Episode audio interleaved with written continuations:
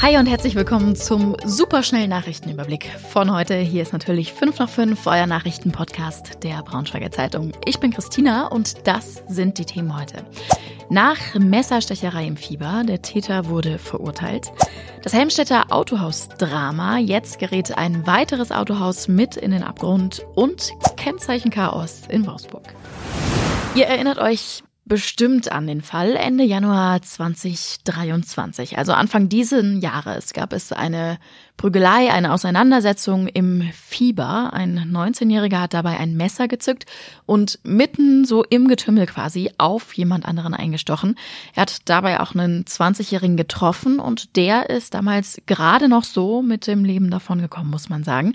Und heute ist der Prozess gegen diesen 19-Jährigen, der dazu gestochen hat, zu Ende gegangen. Unser Kollege Henning Noske war immer wieder und auch heute jetzt dabei. Henning, magst du mal erzählen, was ist da jetzt bei rausgekommen? Der 19 19-Jährige ist wegen versuchten Totschlags nach Jugendstrafrecht verurteilt worden. Und zwar zu drei Jahren und sechs Monaten Freiheitsstrafe ohne Bewährung. Also er muss definitiv ins Gefängnis. Er muss äh, in die in die Jugendhaftanstalt. er kam ja auch schon aus der Untersuchungshaft. Da ist er schon sechs Monate lang gewesen. Das heißt, das wird angerechnet. Das heißt, er geht drei Jahre dorthin. Und im Jugendstrafrecht, äh, da geht es auch um Erziehung, damit er sowas nicht wieder macht. Genau, äh, das wollte ich gerade fragen. Also er war ja zum Tatzeitpunkt 19 Jahre alt. Theoretisch hätte man ihn ja auch nach erwachsenem Strafrecht ähm, verurteilen können. Das oder? ist richtig, das hätte man machen können, aber es liegt hier bei diesem Täter äh, eine sogenannte Reifeverzögerung vor. Der hatte also wirklich eine schreckliche Kindheit gehabt. Die Mutter war alkoholabhängig, er musste aus der Familie dann weggenommen werden, er ist auch immer ständig auffällig geworden.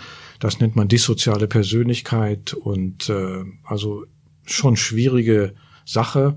Und äh, da geht man davon aus, bei so einer Reifeverzögerung, dann geht das noch nach Jugendstrafrecht. Du warst ja jetzt bei dem Prozess auch immer wieder mit dabei. Ließ sich denn eigentlich jetzt noch klären, warum die sich damals eigentlich gestritten haben? Das ließ sich nicht klären. Und äh, wie es oftmals so ist im Club, äh, aus, aus einem ziemlich nichtigen Anlass. Also das konnte man nicht mehr herausfinden, aber es hat sich dann zugespitzt und es haben dann äh, sechs Leute, zwei Leute angegriffen, einfach äh, weil der Streit äh, dann eskalierte. Und bei den sechs Leuten war nun dieser Angeklagte dabei und fatalerweise hat er auch ein Messer dabei gehabt.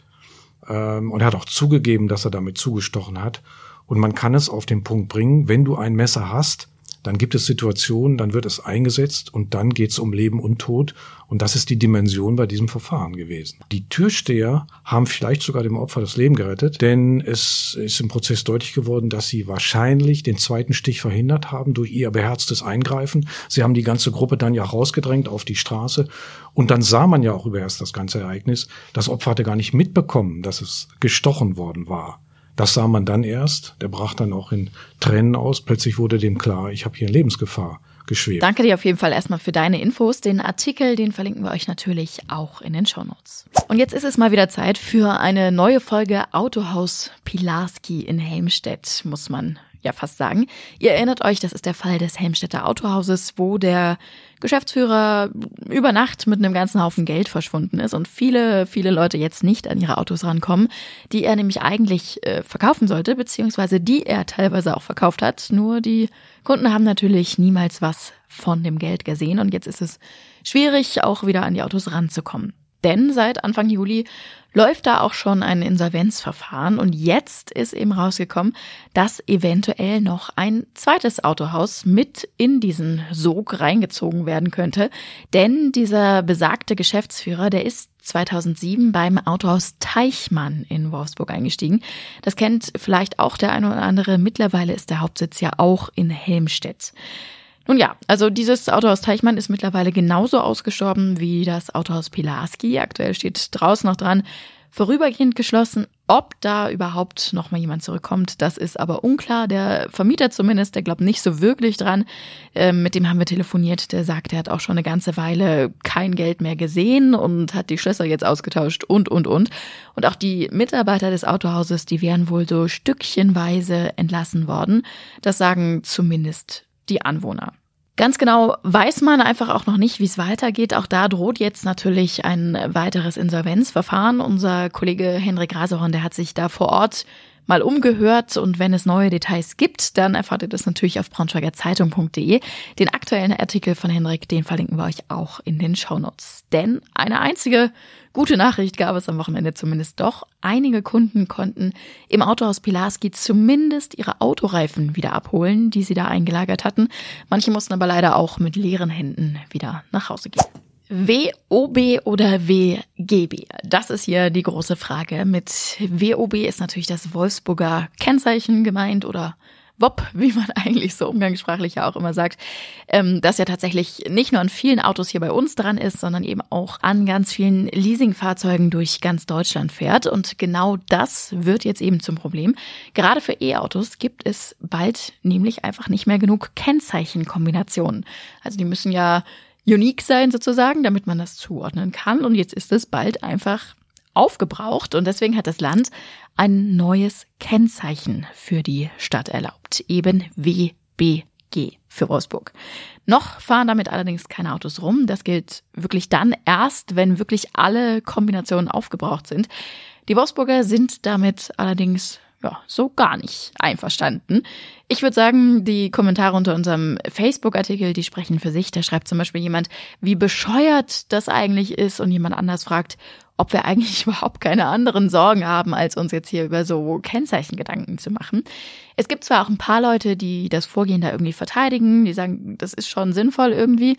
Die sind aber, wenn ich das jetzt hier mal einfach so über den Daumen gepeilt mal grob abschätze, eher in der Unterzahl. Wie findet ihr denn das zusätzliche Kennzeichen für Wolfsburg?